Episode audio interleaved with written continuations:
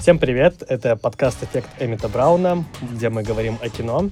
А, и сегодня мы будем говорить не про какой-то конкретный киногод, как в прошлых выпусках, то есть до этого мы разгоняли про 88 год, про 92 про 77 Однако в этот раз мы немножко меняем концепцию. У нас сегодня спецвыпуск, на котором мы будем говорить про десятилетие. И не просто про десятилетие, а про 90-е годы в творчестве конкретного режиссера э, Люка Бессона – сегодня я это буду делать не один. А, я — это несменный ведущий Данила Каско. Сегодня у меня в гостях очаровательная гостья, а, блогер, инфлюенсер, основоположник э, единомышленный клуба FFPS в Санкт-Петербурге Анна Фос. Привет. Всем привет. Отлично. У меня к тебе есть сразу несколько вопросов. Я знаю, что ты увлекаешься французской новой волной. Вот, и хотел бы поинтересоваться, как ты в целом относишься к творчеству Люка Бессона, что тебя в нем привлекает, что отталкивает, и насколько вообще его режиссерский стиль близок к эпохе новой волны во Франции.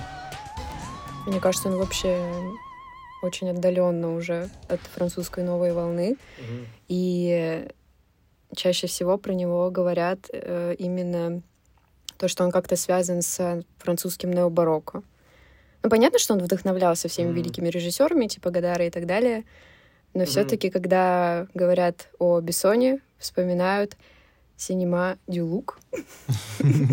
Слушай, кстати, это интересно. Я буквально сегодня прочитал стату Бессона про то, что а, многие, ну, вот стата он говорит, что многие не понимают, как можно любить одновременно Гадара а, и Диснея, а я люблю и того, и другого, типа. То есть это как-то очень характеризует его как творца, mm-hmm. потому что во многих его фильмах как будто бы совмещается вот это какой-то такой артхаусный флер и при этом массовые какие-то, ну, характерные для массового кино элемента. Mm-hmm. Вот. Как ты относишься к его творчеству в целом вообще? И чем он тебя привлекает, если привлекает? Я очень люблю. Я фанат Люка Бессона. И мне он нравится тем, что он может снимать как что-то более андеграундное, так и очень-очень массовое.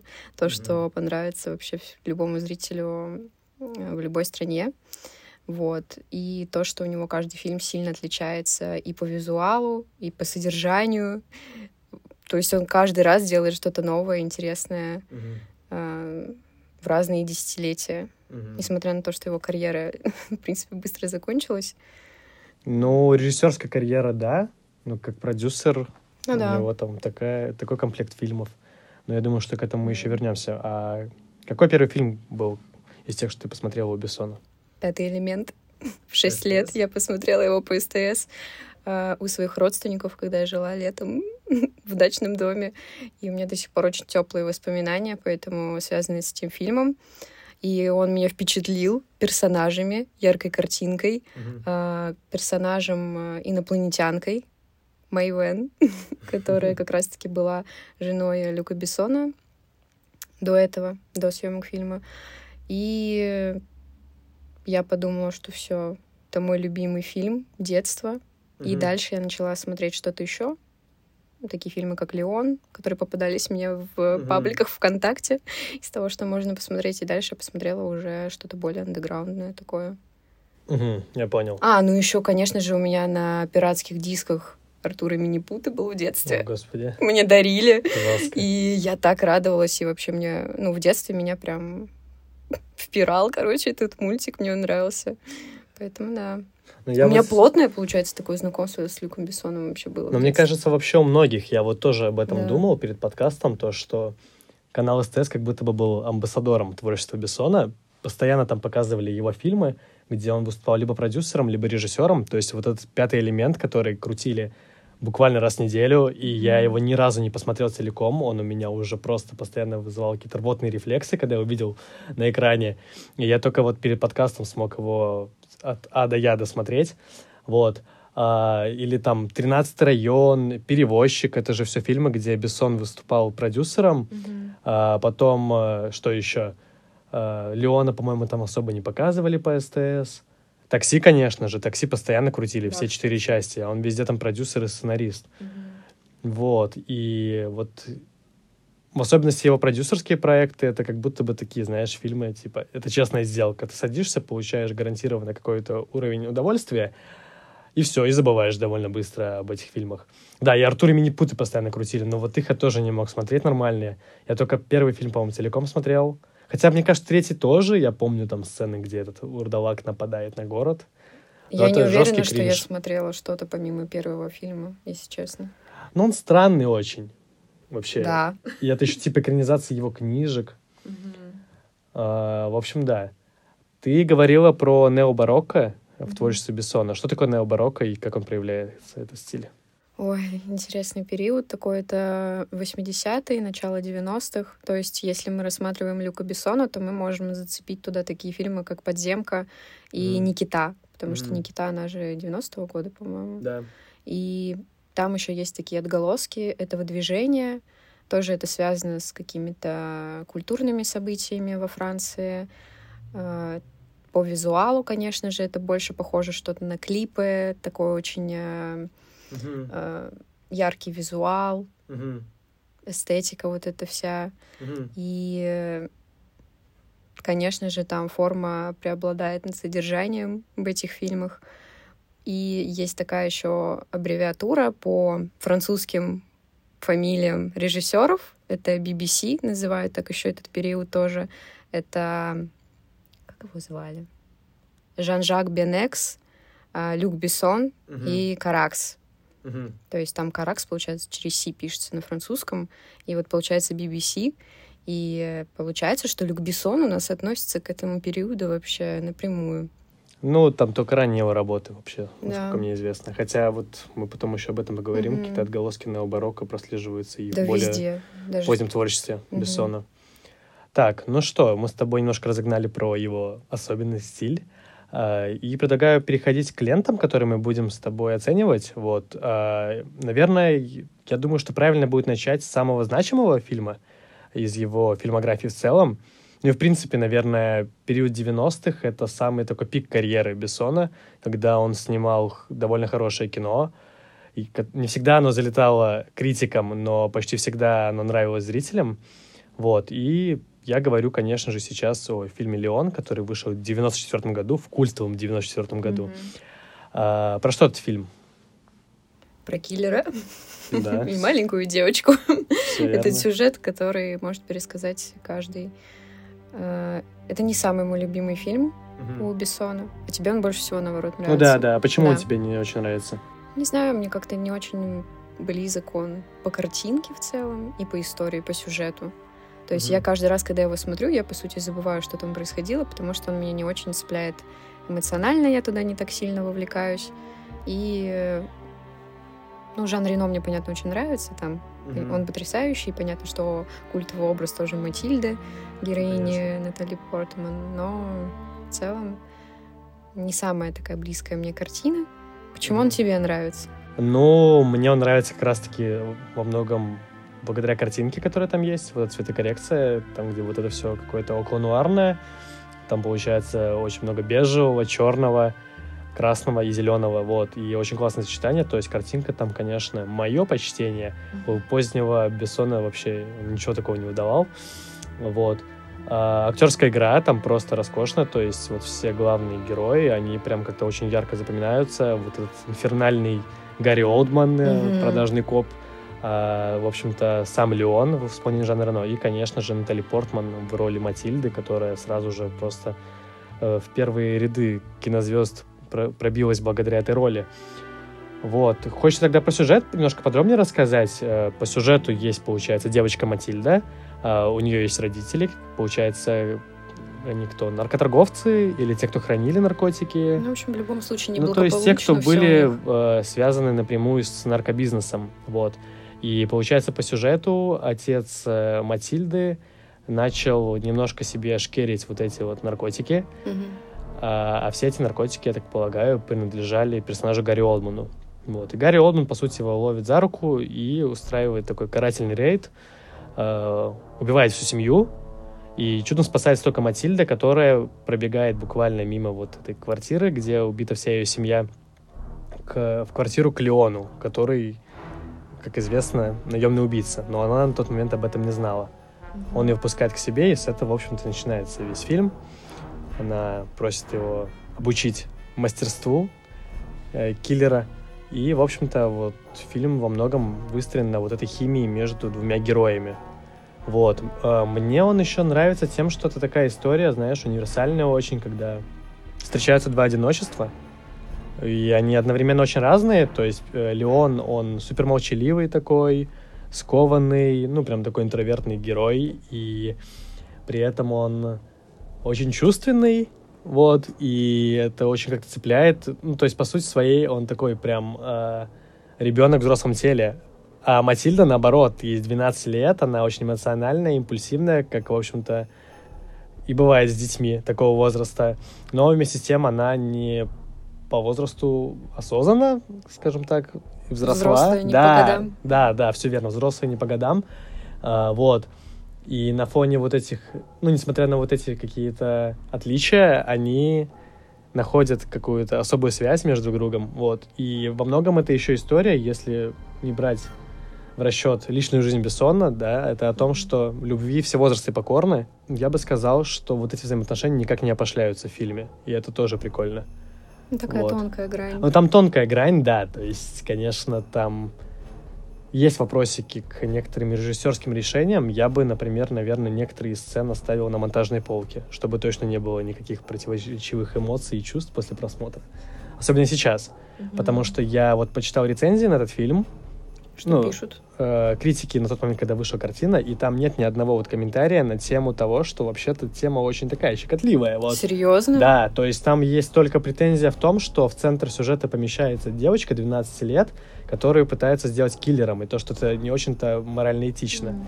Вот. Но я с этим тоже согласен, то есть этот фильм, он очень сентиментальный и очень как-то романтизирует вот этот быт э, убийц, вот. Мгм. И, по сути, она за ним хвостом везде ходит, помогает ему убивать за деньги и все такое, короче. Но просто на этом сильно акцент не сделан, так как будто бы такая история любви. Вот. Но на самом деле, конечно, это, ну, если немножко задуматься, довольно жестко. Еще неприятный такой момент, то, что как будто бы Матильде вообще э, не грустно от того, что вся ее семья умерла, и только Да. насчет брата она очень переживает. Такой тоже тяжелый, на самом деле, кстати, момент Мгм. в целом. Да, да. Ну вот, кстати, мне кажется, здесь как раз и чувствуется вот это влияние необарокко, то, что здесь в центре сюжета вот эти маргиналы Мгм. помещены. То есть Леон, он сам иммигрант из Испании, который там чудом сбежал после совершенного убийства, вот. И Матильда, которая потеряла всю свою семью, криминальную, ну, не, не то, то есть, как сказать, это ее семья, но она как бы криминальная, не такая криминальная, как в «Крестном отце». Ну, короче, да, вот. И они все время перебиваются от квартиры до квартиры, живут довольно бедно, вот, и одеваются тоже странно. Такие белые вороны общества. И тоже я сталкивался с мнением, что Люк Бессон, он любит вот эту тему как-то рефлексировать, размышлять на тему людей, травмированных обществом. Вот, и о том, как они пытаются адаптироваться или отомстить даже этому обществу. Так что да. И у них как будто бы не получается все равно никогда интегрироваться в да, общество. да, да. То есть, как правило, все как-то не очень хорошо заканчивается для Мгм. героев. Вот, но, конечно, мне очень запомнился вот Гарри Олдман в роли этого копа. Он шикарен. Там, да, первая сцена, где он через эти занавески проходит к отцу Матильды, и как он эту таблетку глотает, у него аж там вена набухает, он все время потный, сальный такой. круто, да, вот, он прям, выглядит. знаешь, несет с собой хаос и разрушение, и ему вообще, типа, пофиг, у него вообще нет никаких моральных ориентиров, и, конечно, на его фоне там Леон и Матильда — это просто супергерои. Вот. А, Еще мне нравится, как показан Нью-Йорк, который не похож на Нью-Йорк, на мой взгляд. А, Знаешь, это такой мир условности, он реально очень комиксовый. Вот, даже вот, по- как я уже говорил, по цветокоррекции, то, что вот это везде какие-то нуарные цвета, э, такие бежевые с черным. Вот там первая сцена с Леоном, где у него рука с кинжалом вылазит, э, и э, он нападает там на кого-то тоже дилера. И при этом Нью-Йорк как-то выглядит вообще как будто в другое пространство помещен, и в основном все сцены в каких-то закрытых помещениях, вот этих дешевых номеров квартир. Кстати, все вот эти... Неспроста мне так показалось. Все вот эти квартиры, где наши герои тусуются, они все сняты во Франции были. Да? Да, то есть, Мгм. получается, именно Нью-Йорк был снят, когда герои проходили по улицам. А что ты думаешь насчет этой сюжетной линии любовной основной? Насколько сильно она тебя покоробилась покоробила? Ну, тут зависит все от возраста, в котором я смотрела этот фильм, потому что раньше я не, ну, не замечала всей вот этой вот э, какого-то намека на любовную mm-hmm. там какую-то связь между девочкой и взрослым мужчиной, а потом, когда я прочитала, что это основано на личной жизни Люка Бессона, мне уже как-то стало не очень э, хорошо, и теперь я вообще не могу воспринимать этот фильм уже mm-hmm. так, как воспринимала его раньше. Вот, но я не знаю, мне кажется, что Бессон в целом не хотел ничего такого показывать, никаких даже намеков но ну, вот, вот опять же, это там... все из-за его бэкграунда. Кажется, что на самом деле он такой весь соблазнитель коварный. Ну, слушай, я бы сказал, что просто Матильда, героиня, да, она ведет себя не как 12-летний ребенок вообще. И за счет э, игры Натали Портман это все как-то очень органично смотрится, но mm-hmm. она как-то взросла реально не по годам. Вот. И я обычно привык разделять личность автора и его творчество, но здесь это явно перекликается с личной mm-hmm. жизнью Бессона. И Майвен, вот его жена, которая, кстати, в Леоне появляется mm-hmm. в первых сценах, она говорила, что как раз-таки основой является их история любви, когда ей было 15 лет, а Люку Бессон 34 года. Вот. И как-то сложно от этих мыслей отделаться. Знаешь, э, вот я тоже себе поймал на мысли, что, например, в творчестве Романа Полански гораздо меньше чувствуются какие-то такие его, скажем так, предпочтения по жизни, mm-hmm. чем в творчестве Бессона. Мы к этой теме еще вернемся, потому что не только в Леоне это заметно. Вот. А еще, кстати, интересный факт, что есть же такое косвенное продолжение этого фильма. То есть Бессон написал сценарий и хотел назвать фильм «Матильда», про то, как она mm-hmm. становится киллером. Но в итоге его переименовали в «Колумбиану», и там снялась Зоя Салдана, которая известна по «Стражам Галактики», по «Стартреку» и по «Аватару». А ты его смотрел? А, нет. Ну, у него какой-то супер низкий рейтинг, как у большинства фильмов Бессона. Кстати, это тоже интересно. Даже у Леона, который считается самым клевым из его фильмов, рейтинг 64% на метакритике и 74% на Rotten Tomatoes. Ну, то есть на шедевр не тянет. Но все равно это как бы такой просто средняк, как бы, вот. А, но, но он стал культовым своими образами. Да, да, да, да. Вот, действительно классный фильм. Угу, Мне он хороший. прям нравится. Жан Рено там на самом деле, он у тебя как актер ассоциируется вот с таким молчуном? Скажи мне. Ну да, он же везде молчун. Да, и, ну, и прикол в том, образ... что сам актер таким и является. Да? Я читала, да, то, что рассказывал про знакомство с Рено э, Бессон, и он mm-hmm. сказал, что Э, первая встреча состоялась такая очень э, немногословная, то есть он пришел на знакомство с режиссером угу. и просто молчал. Он вообще не произнес ни слова. Да. И Люк Бессон такой, блин, это мой чувак, что-то в нем есть, мы подружимся. И они были очень молоды, им, наверное, было тогда по 22. А, они серьезно? познакомились. Ты знакомы? Очень давно. Я не знал. Да, совсем молоденькие.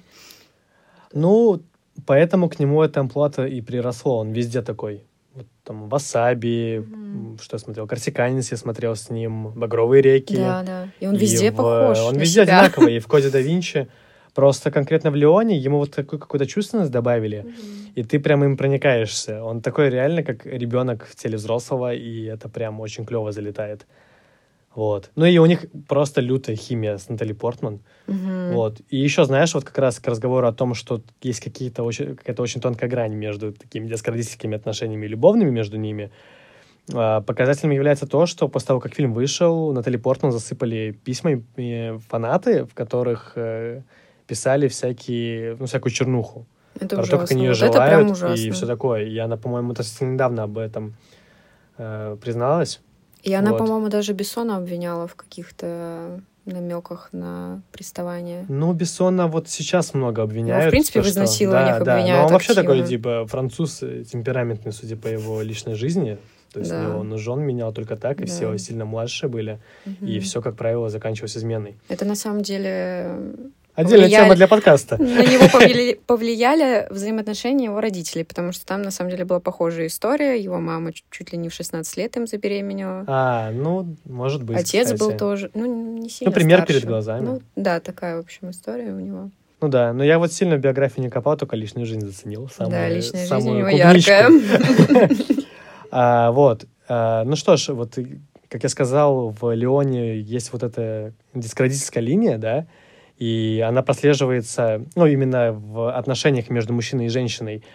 А, и она прослеживается во многих его фильмах. И вот хочется откатиться еще на 4 года раньше и поговорить с тобой про фильм «Никита» 90-го года, который, в общем-то, проложил дорогу Бессону в большое кино. Как тебе этот фильм? Я его обожаю. Да? Тебе больше, чем Леон нравится? Мне он нравится, наверное, больше, чем Леон. А, не знаю, причем почему, но с первых кадров я его увидела. Особенно вот эта первая сцена, где наркоманы ломятся в аптеку, и все снято в таком синем освещении. Я сразу поняла, блин, вау, очень красиво выглядит. Это прям такое необарокко. Такой клиповый очень. Да, там. да, и главные герои, супер вообще маргиналы, то есть да. самые вообще отбитые да. члены общества. И главная героиня, жена на тот момент Люка Бессона, Ан Парио. И на тот момент она еще не была какой-то известной популярной актрисой, да и потом, собственно, тоже. Угу. Хотя она снималась с Ален Делоном. Да? И, в принципе, ей даже, по-моему, приписывают с ним роман. Так что у нее там была тоже французы. насыщенная жизнь личная, да. И вот потом она встретила Люка Бессона, вышла за него замуж. У них даже, по-моему, дети есть. Или ребенок.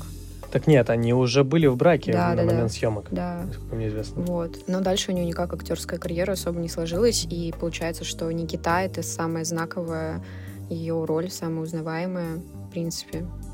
Угу. Все, там больше ничего интересного Ну и то, нет. мне кажется, Никита — это такой, знаешь, широко известный в узких кругах. На самом деле нет. Нет? Прикол в том, что как раз-таки он был довольно известным, и ну, в свое время, а на сейчас, лицо она прям была узнаваемой. И сейчас, да. Сейчас, У тебя мне же кажется, кинопоказ никто был, не да, смотрел. Никиты? Мгм, Много да. людей пришло вообще? Много кто знал, что это за фильм? По-моему, тогда пришло чел- ну, чуть меньше 20 человек, что-то такое. И никто не знал, что это за фильм. И, в принципе, что Люк Бессон снимал что-то подобное. Но этот фильм всем понравился. И у нас была очень такая интересная дискуссия, обсуждение. Ну да. А он зашел людям, то есть он заходил зрителям, мне кажется, всегда, даже если сейчас заходит. Тебе он понравился или нет? Ну вот я впервые посмотрел э, к подкасту, и я вообще не знал, про что сюжет целенаправленно включил, вот так с нуля. Просто примерно понимал, что там женщина-киллер, а что да как, как бы я не знал. И да, мне он понравился. Я бы не, ну, точно не лучше Леона, а, но какие-то отдельные визуальные решения мне прям залетели. Давай про сюжет немножко расскажу. Получается, здесь главная героиня Никита в исполнении Ан Парио. И это, получается, девушка-наркоманка, которая вместе с друзьями там, они залетают в аптеку, да. И она в ходе вот этого рейда нападает и убивает э, полицейского. И ей дают там тюремный срок, и по сюжету ее забирают к себе какие-то спецслужбы, получается, которые начинают ее обучать э, спецагентам, Агентам. агентам, киллерам. При этом да. для всех она умерла и состоялись ее Да, похороны. кстати, да, да, да, вот. И мне очень понравилось, как выстроен сюжет, потому что зритель, как и Никита, знает ров- ровно столько, сколько главная героиня, в общем-то. М. И не более того, и ты вот с самого начала не можешь понять, что происходит, потому что там еще такой клиповый монтаж, вот эти все переходы, музыка, и ты в какой-то по- погружаешься в водоворот событий вместе с главной героиней, и типа мне это прям очень понравилось. То есть вот первый акт фильма прям классный. Такой, знаешь, он немножко, ну как игра компьютерная. То есть типа геро- героиня погружает, сначала ее обучают, а потом отправляют на задание. Мгм. Вот. И там вот есть герой, которого зовут Боб. Это как бы ее ментор, наставник а Мгм. И между ними тоже какая-то особая связь возникает. И стоит отметить вообще э, характер героини, потому что она вообще жесткая, жесткая маргиналка, Мгм. во-первых. Безумная. Во- Да, да, она Дикарка. супер неуравновешенная, реально дикарка.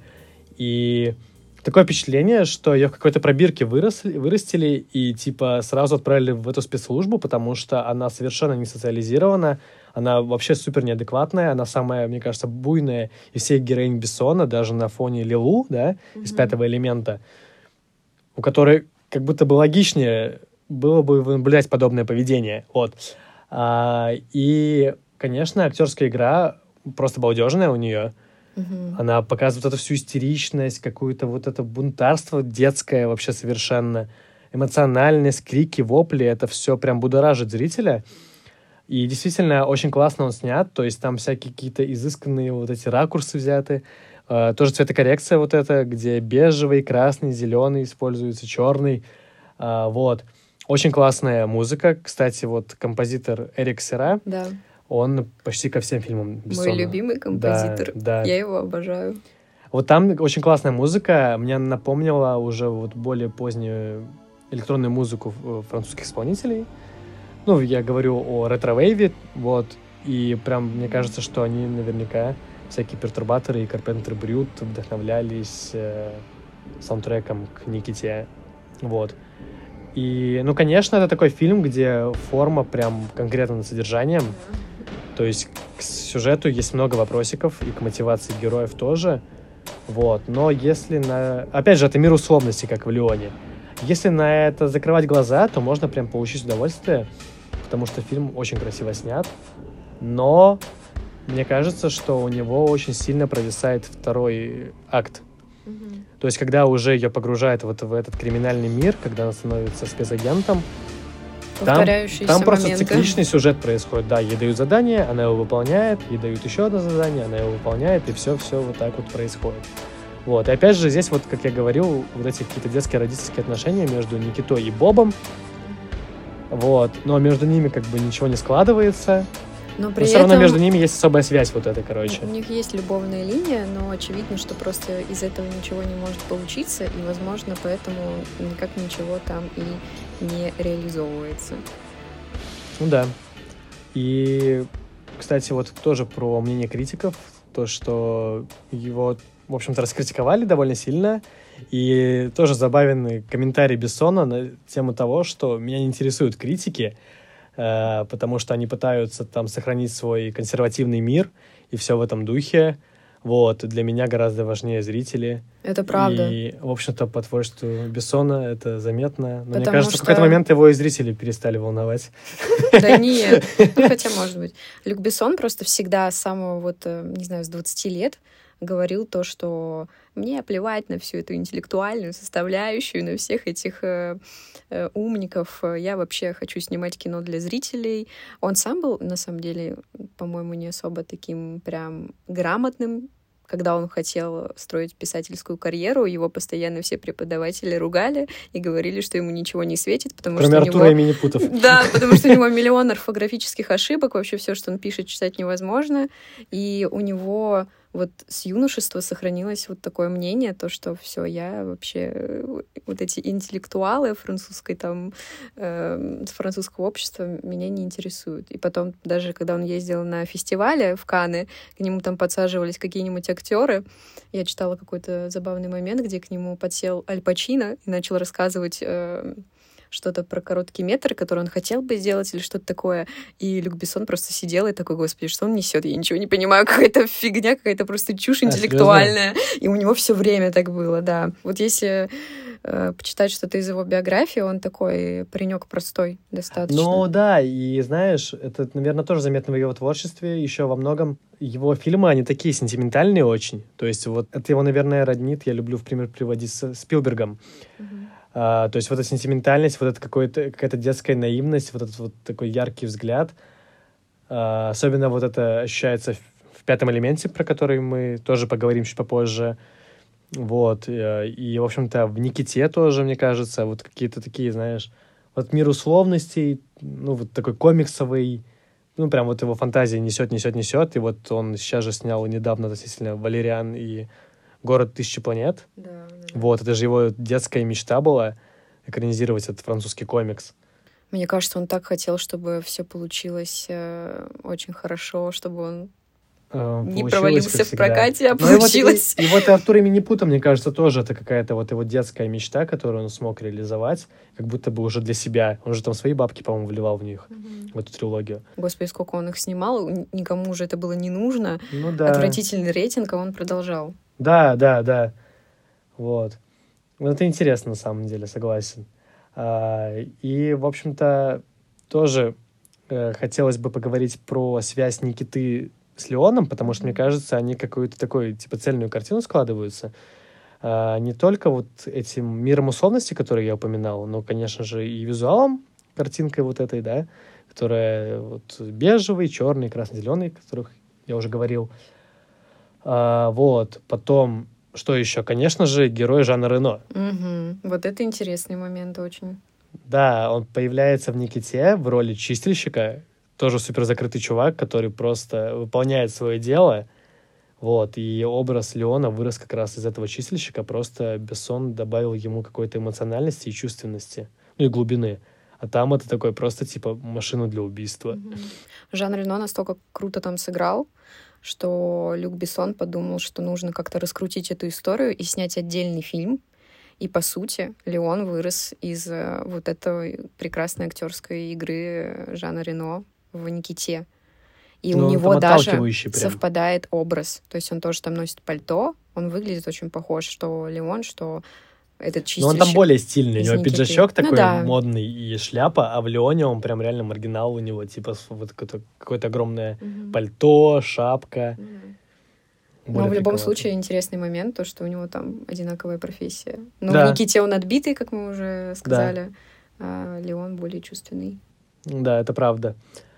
Так, ну что, есть ли что еще, что тебе сказать про Никиту? Что... Ну, там очень крутая музыка. Я да. за это еще люблю композитора, который начал работать с Бессоном. Они тоже познакомились супер рано.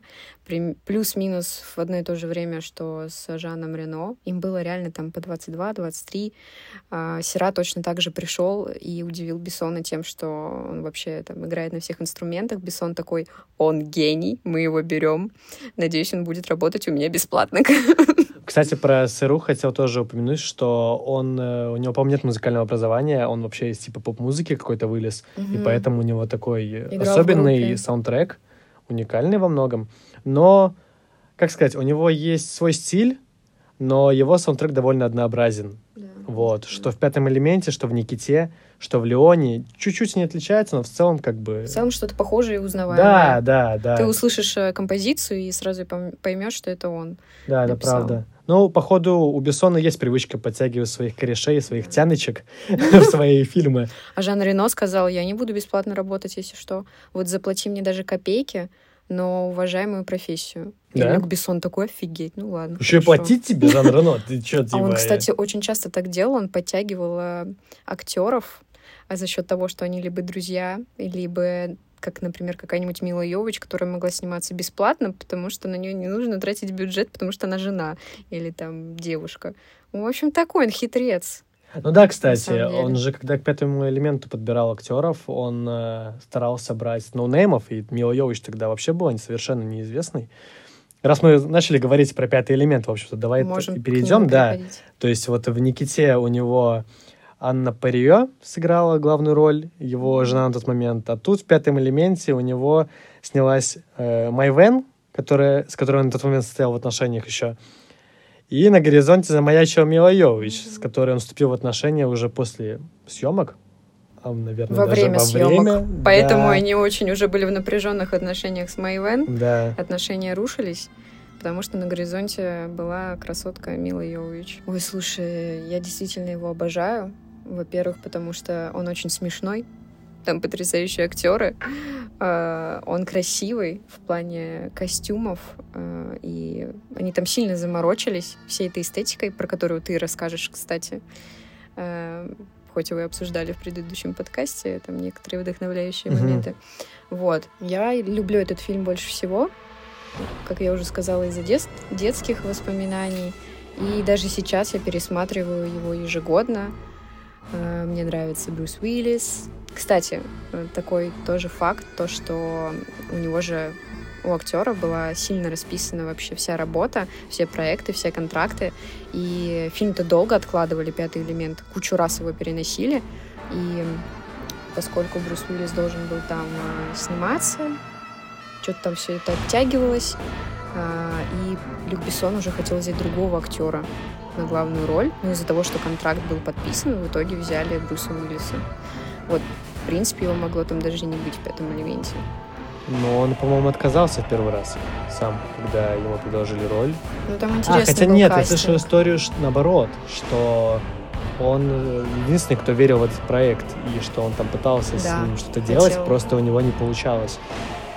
И там как-то Бессон его на слабо взял, потому что он сказал Брюсу Уиллису, что хотят взять недорогую звезду и все такое. А Брюс Уиллис тогда же был вообще как бы на пике своей популярности, но при этом он боялся рисковать своей карьерой, поскольку у него было несколько не самых удачных проектов перед, э, перед э, пятым элементом. Вот. а, И в итоге Бессон сказал, что они нашли какую-то недорогую звезду, и Брюс Уиллис, подожди, дай-ка я прочитаю сценарий. Если он мне зайдет, то я, в принципе, мы можем договориться. Он прочитал сценарий, ему он понравился, и он принял участие в съемках. Вот. И, ну, не сказать, что это какая-то, конечно, прорывная для него роль была, но это был явно удачный проект для Уиллиса. А, я еще хотела сказать про то, что Люк Бессон очень же хотел снять яркий фильм. То, что ему не нравилось, то, что вся фантастика очень мрачная, и там э, все города будущего показаны так... По-киберпанковски. Да, вот. И он такой, нужно снять что-то, чего раньше не было, яркое, красивое. И начал думать, э, что делать с костюмами и так далее, с декорациями в пятом элементе. А, По сюжету вообще его довольно сложно в двух словах рассказать. В общем, каждые пять тысяч лет открываются двери между измерениями и врываются в наш мир темные силы. И должны быть герои, которые противостоят э, этим, в общем-то, силам зла. А, вот. И, в общем-то, в фильме с ним, с, этой сферой, типа темной, которая прибывает к Земле, сталкивается главный герой Корбин Даллас в исполнении Брюса Уиллиса, который работает таксистом.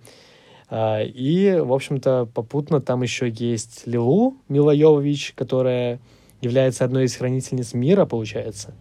Пятым элементом. Ну, спойлер, да, она является пятым элементом, вот. а, И он ее еще попутно пытается спасти.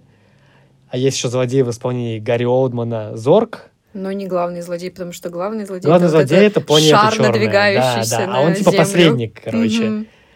Вот.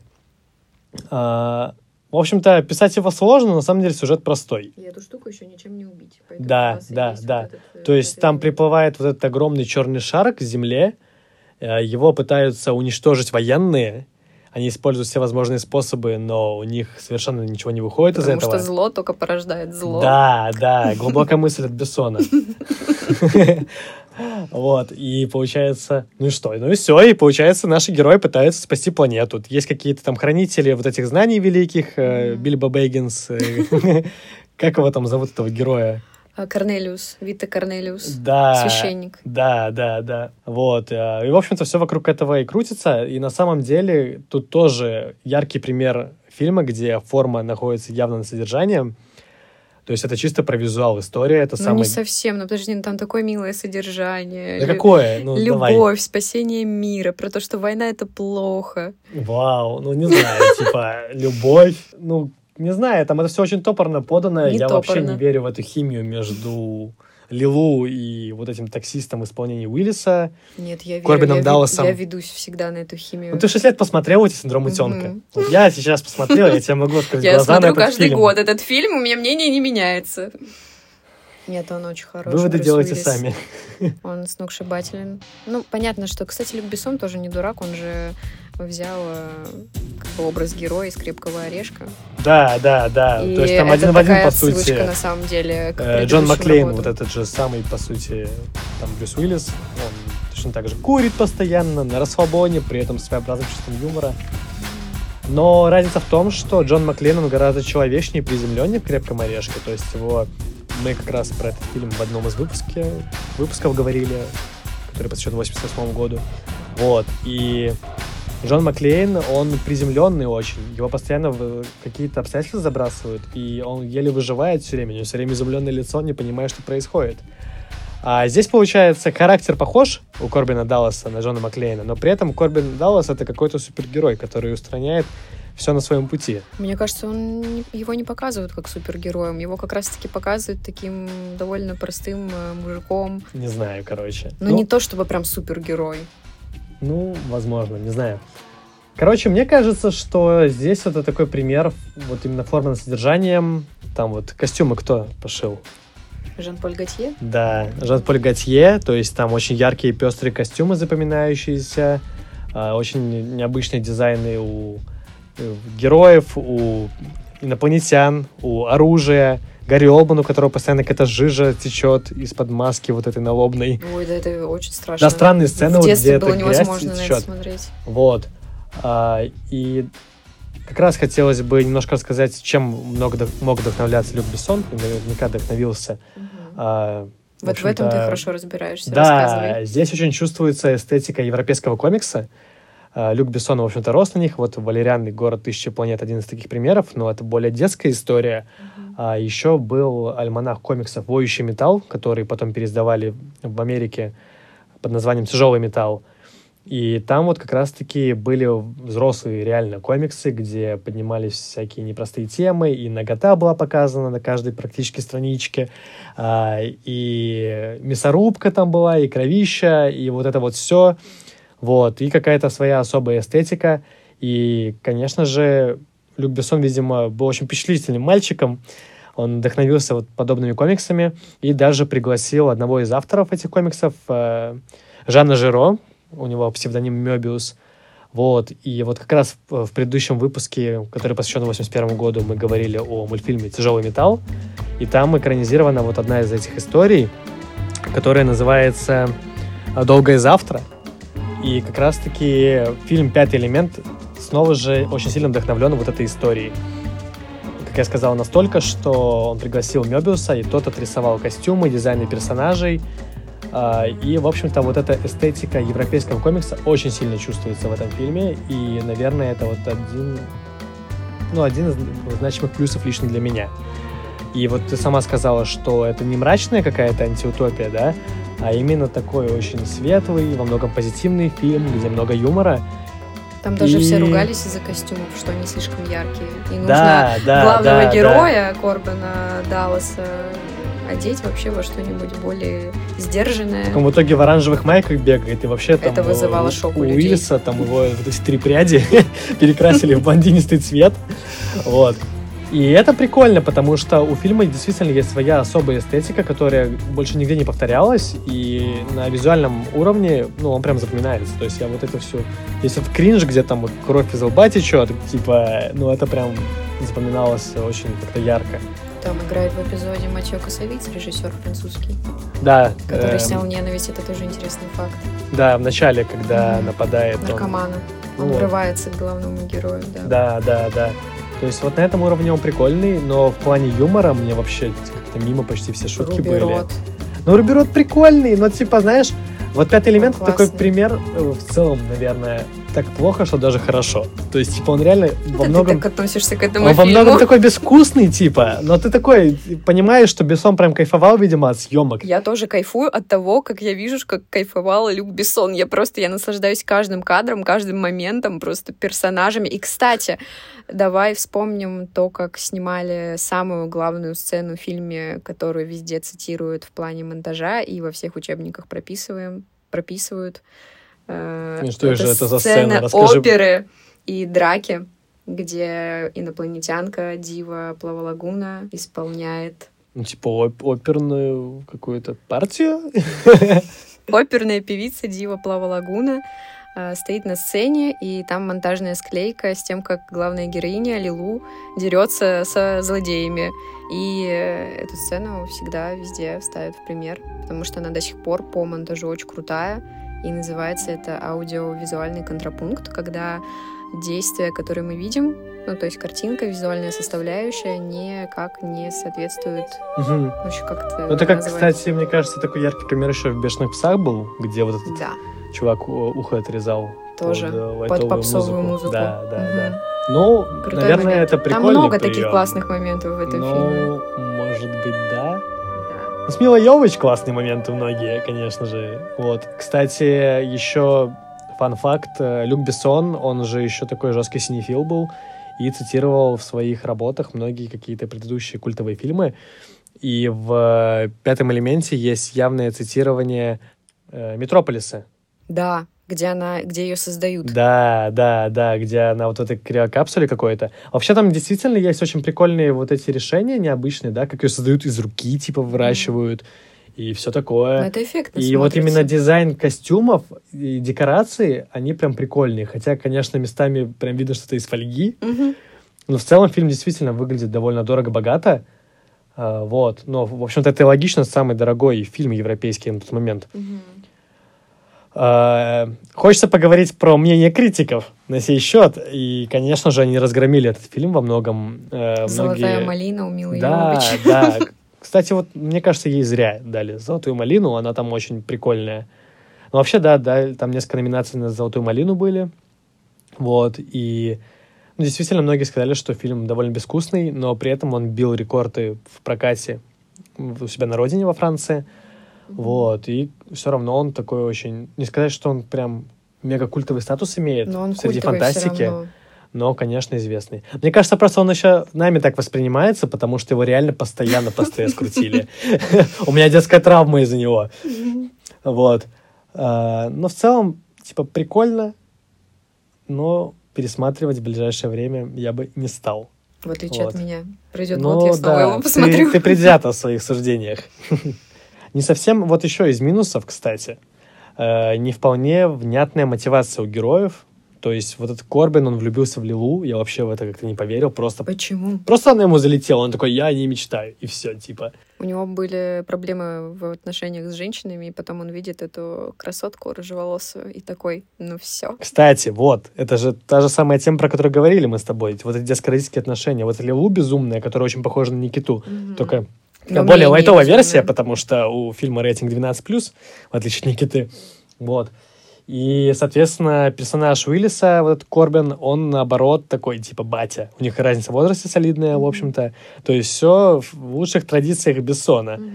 И, в общем-то, э, ты вот мне сама говорила до того, как мы записывали выпуск, что у него вот есть типаж вот этих героинь, которые такие бунтарки, дикарки. Да.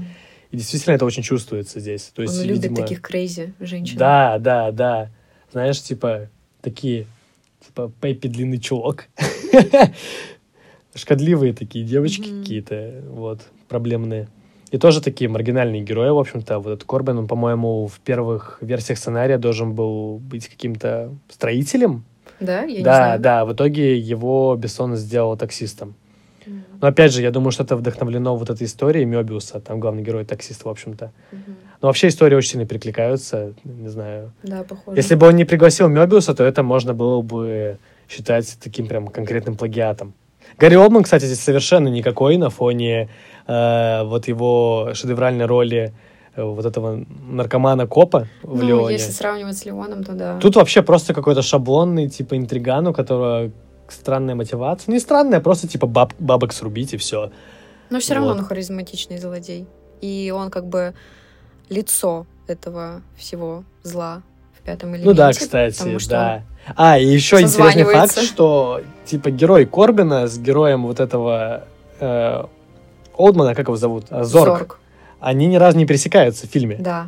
И- Они на грани пересечения каждый Да, раз. и я вот вспомнил, что в Леоне, это главный герой наш, Леон, с этим Гарри Олдманом, они только в самой последней сцене пересекаются в одном Мгм. кадре, когда уже раненый Леон сбегает из этого дома, и его преследует э, персонаж Гарри Олдмана. Вот, это забавно, тоже, знаешь, как-то перекликается Да, да. неожиданным образом. А, и мне, ну, некоторые шутки там были удачные, мне очень понравилось, как погиб, типа, персонаж этого Зорга, когда там вот эта бомба была на этом крейсере а космическом Титанике, Мгм. и он ее отключил, и лежат вот эти орки, которые инопланетяне, наемники, и они такие, типа, что они там говорит, не помнишь? Ты же 10 раз смотрел его. Ну, он говорит что-то типа, что за нас, за всех, там, за... на- Ну, что-то да, типа, такого. умрем с доблестью, и взрывает все бомбы, типа. Да, да, Это, да. короче, Это довольно очень угарно было. забавный момент. Так, ну что, я предлагаю двигаться дальше, а, поскольку у Люка Бессона появилась новая крошиха в лице Милы Йович, он Мгм. решил, что надо ее продвигать дальше в своих проектах. И уже спустя два года после «Пятого элемента» выходит э, Жанна Дарк, получается, в 99 году. И, в общем-то, Мила Йович там исполнила главную роль. Фильм, А, который я не смогла досмотреть, потому что он мне не понравился ужасно. Я тебя могу понять, он действительно очень странный, и, как и многие другие фильмы Бессона, он низко оценен. Вообще у него там типа 33% на Rotten Tomatoes или что-то такое. 33? Да, да, да. Он реально, Жуть он реально плоховат. Вот. Да. А, в основе сюжета реальная история э, времен Столетней войны. Драма. Да, да, когда Франция воевала с Англией и терпела ряд поражений. Появилась вот такая героиня Жанна Дарк, которой, кстати говоря, было 16 лет, и ей она пришла к королю, будущему королю, и сказала, что ей являются ангелы, которые говорят ей о том, что она сможет э, возглавить войско и спасти Францию от э, поражения. И, в общем-то, вот э, будущий король Карл VII верит ей на слово и ставит ее во главе войска. Вот, это, ну, реальная история. И Жанна сама Дарк- история это сильная, просто Люк Бессон с ней не справился никак. Да, да, да. В общем-то, Жанна, это реальная история, и Жанна Дарк это вообще национальная героиня Франции. А, неоднократно, в общем-то, деятели французские обращались к ее образу. Например, она была там маскотом Великой Французской революции. И, ну, не раз как бы к ней возвращались, и она, да, причислена к лику святых. Вот. а, Но история очень странная, потому что Люк Бессон очень сильный упор делает на вот этих видениях, которые у нее являются, и как будто бы героиня совершенно безликая, то есть она просто безумно фанатична в своих вот этих убеждениях, но при этом никаких э, ораторских качеств, каких-то военных навыков или интеллект она вообще никак это не демонстрирует. Но это Люк Бессон ничего не показал вообще. Да. Ты смотришь фильм и не понимаешь, по сути, если не знать историю, что там происходит. Она просто выглядит как какая-то безумная девчонка. Э, Нет, мы, конечно, понимаем, что у нее есть все эти видения и так далее, но Это выглядит как приступ это шизофрении. выглядит нелепо Да, в его да, да, да. исполнении. Там Мила Йович в исполнении Жанны Дарк постоянно бегает, пыхтит, потеет. И всегда время крупные планы. Всегда сверхкрупные планы, но он, кстати, часто их использует в принципе в своих фильмах, но здесь, видимо, он не мог налюбоваться своей женой Возможно. и постоянно ее крупным планом снимал. Это еще отсылочка к фильму «Страсти» Жанны Дарк. Да, да, потому что да, там были да. такие же Там прям финальные сцены повторяются почти кадр в кадр. Мгм. Это правда. Вот. э, И типа, ну, знаешь, Ну, Мила Йович тоже там какая-то не особо классная. Ну да, ну слушай, мне кажется, В общем-то, она в поэтому принципе... они и развелись потом. Мне кажется, Мила Йович, в принципе, не супер талантливая актриса. Просто. Нет, но она харизматичная. Ну, она обаяшка такая, миленькая и все такое, с прикольной в внешностью. есть в ней что-то. Но не в фильме Жанна Дарк. А в каком? В «Обитель зла»? Не, она прикольная, мне она нравится, типа, но Ну, мне она кажется, что я просто, она мне нравится визуально в в первую очередь. фильмография же маленькая, да, по-моему? Но она у своих там му- мужей снималась. Мгм. То есть после Люка Бессона вот этот Пол Андерсон был, который... Не, не Пол Томас Андерсон, другой Пол Андерсон, который игры Который экранизирует. фигню снимает. Ну, такой, типа, guilty pleasure. Мгм. Но хотя бы признается себе в этом, в отличие от Бессона. Так, вот. Бессона не, не обижать. А, короче, просто в реальной истории Жанна Дарк, когда она, ну, она, получается, родом из зажиточной крестьянской семьи, действительно, у нее не было образования, и она там не получала никаких там военных навыков, и когда она оказалась при дворе короля, она ни с того ни с сего начала демонстрировать все вот эти свои какие-то клевые навыки. Это в фильме показано как-то по касательной и вообще несуразно. Вот. Ну, у меня в голове всплывает пример, вот «Исход царей и боги» Ридли Скотта, который тоже проходной фильм, но там как-то гораздо интереснее показана вот эта вся история с видениями. Там он встречает Бога, но при этом у него есть и какие-то личные классные качества, которые показывают э, вот Моисея как лидера в исполнении Кристина Бейла. Здесь же просто непонятно, почему за ней следуют люди. Она истерично вопит, кричит о том, что за Бога, Франция принадлежит Богу, все давайте, типа, будем проливать кровь за нашу страну. И люди за ней идут, и непонятно почему, потому Мгм. что она... Ну, реально просто какая-то Все истеричная девочка. нелепо. Просто Да, весь и- фильм. Мне совершенно не понравились э, сцены сражений, потому что они максимально несуразно сняты. Опять же, эти сверхкрупные планы. Интересно, это из-за бюджета так плохо снято? Да, я думаю, что бюджет у него очень хороший был. Да. Да, А ну, как будто бы нет, там, ну вот все эти битвы настолько несуразно показаны, как будто бы там очень мало людей, и ну, в у целом него всё. бюджет 60 миллионов долларов. 99 год — это не намного меньше, чем у «Властелина колец», к слову сказать. Ладно, значит, Люк Бессон. Просто, да, просто... Ну, мне, мне кажется, что этот фильм еще странный в той степени странности, как и все фильмы Бессона. Просто на сеттинг средневековья это как-то очень плохо ложится и как-то совершенно безвкусно. Если для меня пятый элемент так плохо, что даже хорошо, Мгм. то здесь это просто плохо. Это просто плохо, согласна. Да, ты типа смотришь и такой, и что, и как. Но здесь прикольные актеры есть. Здесь вот Винсан Кассель, э, Джон Малкович как раз-таки роль короля исполнил. А в конце появляется Дастин Хоффман, притом он появляется как ее совесть. Вот знаешь, что еще я вспомнила? А, Почему мне в целом не нравится этот фильм и то, как там преподносится история, в том, что она сама даже, как героиня, как Жанна Дарк, не говорит о том, что там э, у нее за видение. Она просто такая голоса, голоса в моей голове. То есть она просто как чокнутая выглядит. Да. Это никак не преподносится а, даже с какой-то исторической точки зрения. Там э, не развивается как будто бы тема религии, просто как будто бы какая-то шизофреничка. И вот поэтому мне вообще этот фильм не нравится. Ну да, и знаешь, э, я еще тоже интервью Бессона читал на эту тему, и он такой, я не хотел показать вот классическое повествование, я хотел сконцентрироваться на эмоциональном аспекте, вот, и мне кажется, он только на нем сконцентрировался. Там А что там постоянно... Вот, и она опять же вот типичная героиня Бессона, какая-то вот эта безумная девочка, которая руководствуется эмоциями, которая постоянно кричит, вопит, трясется, и совершенно непонятно, почему она это делает. Типа, ты такой, почему ты вот так себя ведешь? Вообще безобразно. Отстойный фильм, не смотрите. А, ну, ну, такое, да, то есть, типа, даже не знаю, кому порекомендовать его можно. Ну, наверное, людям, которые религиозные, там очень много этому внимания уделено, и фанатам Бессона, наверное. Ну, реально сложно сказать, кому этот фильм... Нет, он интересный, он самобытный очень, то есть подобного я не видел, вот, но мне как бы это просто не залетело. Да ужасное исполнение.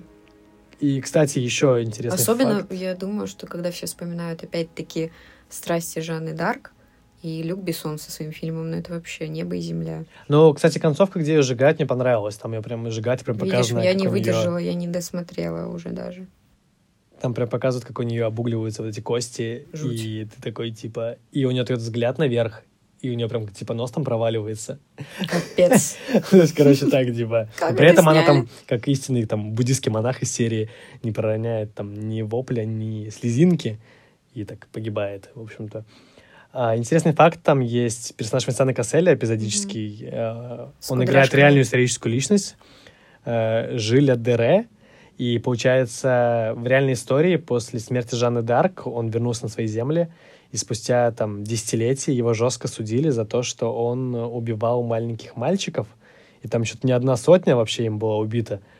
И типа, получается, многие историки считают, что вот эта история Жиля Дере легла в основу французской сказки «Синяя борода», только там он убивал своих невест и прятал в доме. Ты читала? Страшная сказка вообще. Жуть. Ну, Кринжовая. Очень. Правда. Еще вот тоже интересный факт про то, что Люк Бессон, любитель подтягивать своих девочек, своих друзей и корешей э, фильмы.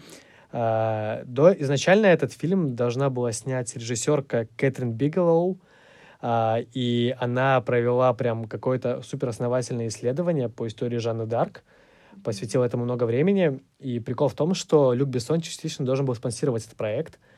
И когда они заключили контракт, у Бессона было полномочия давать какие-то комментарии по поводу актерского состава. И он жестко продавил э, Милу Йович на главную роль. И в результате Кэтрин Бигелоу отказалась от съемок этой ленты. И у них чуть ли не до суда дошел этот процесс. Вот. Но в итоге они замяли как-то между собой. Но, блин, история, если честно, кринжовая. Ну да. Вот. Ну, в общем-то, это показательная история. же, Закончилось про все разводом. Такой он, конечно, француз-то, темпераментный. О, Вот. Ну и, в общем-то, хочется завершить наш подкаст еще одним фильмом, который вышел в 98 году. И тут уже Люк Бессон выступил в качестве продюсера и сценариста. И можно считать, что с этого фильма его продюсерская карьера началась. Весьма успешная, во многом успешнее, чем режиссерская. А, Я говорю о культовой тоже, наверное, в России, да я думаю, за пределами России, во Франции стопроцентно, а, картине «Такси». Тоже фильм с СТС. Да, тоже фильм с СТС, который постоянно крутили, но вот его всегда было как-то очень в кайф смотреть. А, как тебе эта комедия? Как раз пересматривала его на днях, и эм, есть там какие-то фишки тоже Бессона, и ракурсы, и э, какие-то штуки из монтажа. То есть там прям чувствуется его влияние, как будто бы он Ну, курировал прям Да, активно. курировал Мгм. фильм в целом. Вот. Хорошее кино, забавное, легкое для такого вот просто просмотра вечерком, почему бы и нет. И тоже этот фильм у меня ассоциируется с детством. Но я всегда Мгм. смотрела только вот первую часть и там какие-то эпизоды из остальных. Ну там сколько там частей вообще? Дофига. Их пять, но в пятой уже совершенно другие герои, и он Да. там дико провалился в прокате, а вот, ну, классические четыре части. М. Вот с Даниэлем и с Эмильеном, вот с главными героями. Марион Котияр. Прекрасная. Марион Котияр там вообще хороша. Она очень хороша там, да. А, кстати, вот тоже интересный такой момент есть, связанный с женским персонажем Бессона. Он во всех своих фильмах показывает э, их обнаженными, но при этом это делает мельком, как будто бы краем глаза ты это замечаешь. Мгм. Так было в «Пятом элементе», когда Лилу, вот нее эти бинты накладывали, или она там за спиной героев переодевалась. Э, Также было и в «Жанне Дарк» тоже мельком показано было э, обнаженка с Милой Йовович. С Никитой тоже, когда она в постели лежит. И, в общем-то, вот этот моментик есть с Марион Котияр, когда Даниэль в очередной раз пытается с ней э, переспать, и все время это все обламывается, она резко выскакивает из кадра такая. Кстати, это самый обнаженный момент именно с Марион Котияр, потому что если до этого там буквально только грудь, чуть-чуть, и то ее плохо видно Ну да. у Люка Бессона, то тут прям очень такая соблазнительная сцена. Да, кстати, но мне кажется, просто до такси она мало где снималась, и, видимо, она такая, ну, как бы, почему бы и да. Ну, красивый момент. Да, да, да. Вот. э, Действительно, фильм очень прикольный, приятный. Это тоже, как я сказал, честная сделка. Ты садишься и, и примерно получаешь то, на что рассчитывал. А, то есть очень приятный такой ситуационный юмор, э, он не злой совершенно, вот. И вот этот именно французский юмор там чувствуется классный, знаешь. Я Мгм. вот из такой серии очень люблю там Астерикса и Беликса. Они реально по духу похожи, и прям вот этот вот особый юмор, он как-то реально залетает, вот. И очень классная химия между героями, вот этим Даниэлем и Эмильеном. В общем-то, сюжет-то, наверное, тоже нужно нам пересказать маленько. Пересказывай. А есть, получается, Даниэль, который работал курьером э, в пиццерии, и он устраивается таксистом. Он очень долго этого хотел, но при этом он увлекается профессиональными гонками. И, в общем-то, таксует он точно так же, всячески нарушает э, правила дорожного движения, всех обгоняет, и, как правило, его клиенты, которые очень сильно торопятся, в итоге, выйдя из машины, начинают срочно блевать. Да, там 200 с лишним километров в час. Да, меня это что, получается. 217 километров в час сказали. Вот, э, и параллельно с ним есть герой Эмильен.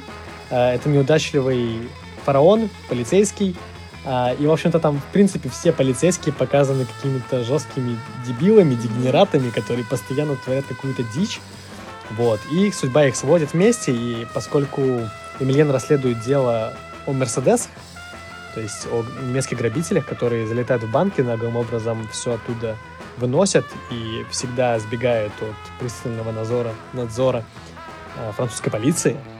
Вот, э, он, в общем-то, обращается к Даниэлю с просьбой помочь. Вот, и на фоне у них развивается дружба, и такой у них очень прикольный коннект. Вот. Но он такой обаятельный коп, на самом деле. Эмильян, ну такой, блин, он немножко какой-то слегка умственно отсталый, как Да. будто бы. Типа, Такой, у него еще мама. он едет на тачке, залетает в ларек и все такое, короче. То есть это тоже такой прям мир условностей очевидный, но это комедия, поэтому здесь это супер простительно. А, Даниэль зато классный, такой рубаха-парень, типа от народа, который готов помочь другу, и маму его там отвезет, и все такое, и поможет продукты занести, такой очень Там, обаятельный. знаешь, еще что мило? То, что некоторые сцены такие там прям теплые взаимоотношения между людьми. И вот этим еще такси очень приятно смотрится. да. То, как там мама вот этого полицейского готовила таксисту всякие сэндвичи. да, такие да. Ну, классные моменты, в общем, в фильме. Их много. И то, как он потом в конце помогает тоже этому полицейскому, главный герой, водитель. Там довольно классные диалоги, кстати. Мне прям запомнился диалог, когда они только знакомятся, едут на тачке, и Эмильен, получается, не говорит Даниэлю о том, что он коп, и Даниэль такой, типа, начинает втапливать на тачке, Мгм. вот Эмильен такой, типа, ты можешь снизить скорость? Он такой, типа, зачем? Эти дебилы, типа, все время на одном месте, это не жопу поднять лишний раз не хотят, типа, эти тупые копы, и у них начинается жесткая, типа, дебат на эту тему. В итоге Даниэль его привозит, э, э, Эмильен срочно тоже проблевывается и говорит, пойдем-ка, типа, в отделение полиции, я коп. Да, блин, Вот. я еще вспомнила э, всегда меня смешит этот момент, когда Даниэль везет пассажира, э, и тот э, говорит ему, не, не нужно так, типа, быстро ехать, вас могут лишить прав. Да, он такой, да, не да, парься, да, у меня да. их нет. В принципе, если я уже опаздываю, то можно-то и не торопиться. Только нет, мы все успеем. Это вообще-то лучший момент просто. Да, да, да. Короче, блин, фильм очень такой приятный. Вот, конечно, там тоже какие-то есть вот эти условности, связанные с тем, что оба они пытаются это все делать ради своих женщин. Даниэль пытается помочь Эмильену, чтобы наконец-таки провести время наедине с Лили. А, Эмильен пытается поймать банду Мерседесов, чтобы закадрить свою вот эту начальницу. А, и Секси-начальницу. Да, которая на голову выше, типа. Ну, то есть мотивация супер плоская у них, они это все делают Кстати, эта начальница как будто бы выглядит э, как персонаж Люка Бессона. Такая, она... Ну, она слишком брутальная, он, мне кажется, более женственных да. любит. Она такая, как будто бы какая-то вообще, типа... Ну, ладно, Если возможно... не читал биографию, мне кажется, она вообще наверняка какая-нибудь каскадерка или типа того. Она похожа на героиню комиксов. У нее такие белые волосы, каре. Она носит такие очень э, откровенные наряды на работе. И что-то в ней есть такое, в общем. Угу. Отдельно я хочу упомянуть, конечно же, комиссара Жерара, который там просто каждую сцену крадет с собой. У него вот эти постоянные реплики про то, что это операция Кобра, потому что мы будем аккуратно нападать. Угу. Или он там говорит о том, что э, типа нам нужно поймать этих фрицев, типа э, если вы думаете, что мир между Францией и Германией наступил со времен войны, то это не так. Нам пора, типа, нанести реванш. И, короче, он постоянно какие-то такие угарные реплики отвешивает. В последующих фильмах он еще лю- более лютый кринж наваливает, но даже здесь это очень смешно. Короче, забавно. Вот, в общем, фильм очень приятный, вечером прям с кайфом да, можно лететь. И он очень емкий, он короткий, он длится час 25. Типа, да, я давно таких коротких фильмов не смотрел. И ты реально садишься, это немногим э, там, продолжительнее серии какого-то условного сериала, в общем-то. Поэтому, конечно, ну, можно получить массу приятных впечатлений. Рекомендую. Да, но я думаю, что наши слушатели в большинстве своем наверняка с ним знакомы, потому что его действительно тоже очень много показывали по Кстати, СТС. забавный факт. Э, многие же люди путают фильм «Такси» с фильмом «Таксист». Есть еще такая штука. Да, расскажи-ка про таксиста мне. Не в этом подкасте. Ну да, есть такой момент. Вот реально очень многие путают. По названию. Ну, по названию только если, да. Да, исключительно по названию. Вообще никакого, ничего общего нет, по сути. Ну, там есть герой-таксист, и там, и там. Все на этом. Да. Два похожих, как будто бы фильма для зрителей. Не, ну если разогнать, то типа и там, и там наши герои-таксисты сталкиваются с криминальным миром и пытаются не, ну, что-то с этим они вообще, сделать. конечно, совершенно никак не похожи, но вот именно я очень часто наблюдала, что их путают по названию. Угу.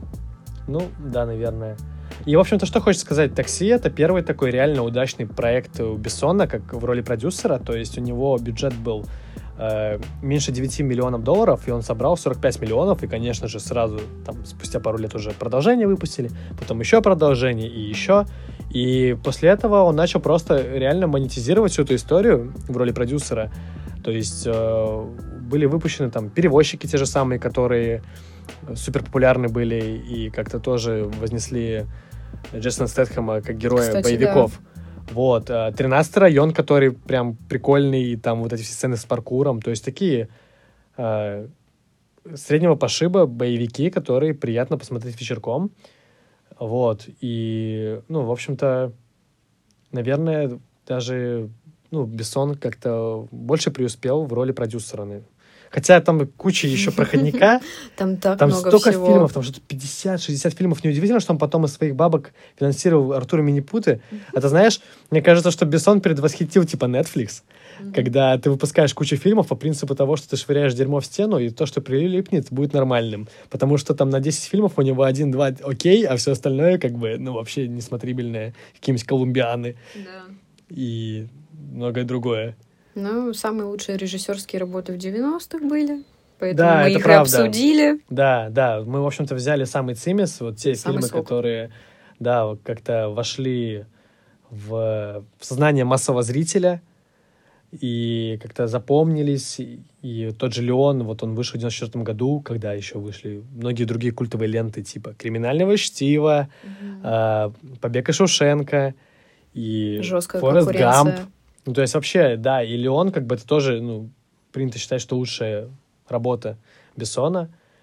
Вот, это было интересно обсудить, и действительно это такой режиссер, у которого явно чувствуется вот этот стык э, артхауса, авторского видения и массового. И, в общем-то, наверное, благодаря этому он очень залетает всем зрителям. То есть он цепляет и таких, как бы, элитариев, э, интеллектуалов, которые идут там за какой-то чувственной историей, как в Леоне, да, и тех, кто любит боевики, то же сам, точно так же и миллион залетит, потому что там очень много классных экшн-сцен. Поэтому, наверное, это интересный режиссер, но точно как бы это не мой там супер любимый Он очень хороший. творец. Я им вдохновляюсь, потому что я обожаю людей-самоучек, которые... У него нет режиссерского образования Нет. разве? Нет, у него нет Ну, никакого это- образования, и у него довольно интересная биография, история вообще того, как он шел э, к своей мечте.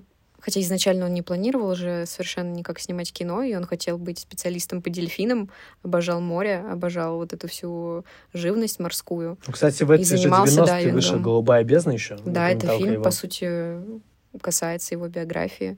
Там тоже Жан Рено, по-моему. И, в общем-то, если посмотреть этот фильм, то уже можно многое узнать про Люка Бессона. Но мне он не понравился. Хотя вроде как его зрители неплохо оценили. Так что да, он классный именно тем, что вот он э, смог пробиться. Ну Долго, да. упорно. И он в тяжелые моменты всегда говорил о том, что э, я либо пойду вперед, либо умру. И в течение недели у него могло быть несколько раз такое. То есть настолько все было плохо, настолько не было финансов, возможностей, родители никак не помогали. Возможно, у него еще такие герои, у которых проблемы с коммуникацией, э, там, не знаю, либо они являются маргиналами, потому что у него никогда не было ни теплых взаимоотношений с родителями, друзей у него не было вообще. И, возможно, из этого всего тоже выросли его какие-то персонажи. Короче, он крутой чувак, я его очень Ну. уважаю за то, как он смог пробиться в большое кино. Ну да, действительно достойное уважения, и, наверное, тогда неудивительно, что он стал кинопродюсером, потому Мгм. что это такие люди с железной хваткой должны быть. И вот, э, ну, основываясь на том, что ты сказала, он, видимо, такой действительно очень пробивной человек. Он очень пробивной. Да. Он э, просто мог не есть, не спать, но всегда пытался познакомиться с кем-то из киноиндустрии. И путь у него действительно был долгий, потому что он у него не было никаких вообще связей. Он просто вот где-то что-то услышал, даже мог, знаешь, условно, когда в Париже проходили какие-нибудь съемки фильма, он мог ворваться на съемочную площадку, обмануть охрану, обмануть всех, сделать вид, что ему тут нужно что-то сделать, и просто остаться. Вот он так делал 18 А, лет. Да, я слышал. Блин, это очень круто, на самом деле. Респект ему за то, что у него такое прям желание заниматься кино. Ну что ж, я предлагаю потихоньку завершать тогда наш выпуск. Спасибо, что пришла в гости. С тобой было очень интересно обсудить вот Люка Бессона, вот его творчество. Мы с тобой затронули вот самые такие значимые его картины. Ждем тебя снова в гости. Спасибо, Спасибо, большое. Аня. Спасибо. Это был подкаст «Эффект Эмита Брауна». Меня зовут Данила Каско, а в гостях у меня была Аня Флос. Подписывайтесь на наш телеграм-канал «Эффект Эмита Брауна». Слушайте нас на Яндекс Музыке, ВК Подкаст, Google Подкаст, Apple Подкаст и на многих других платформах. До скорой встречи!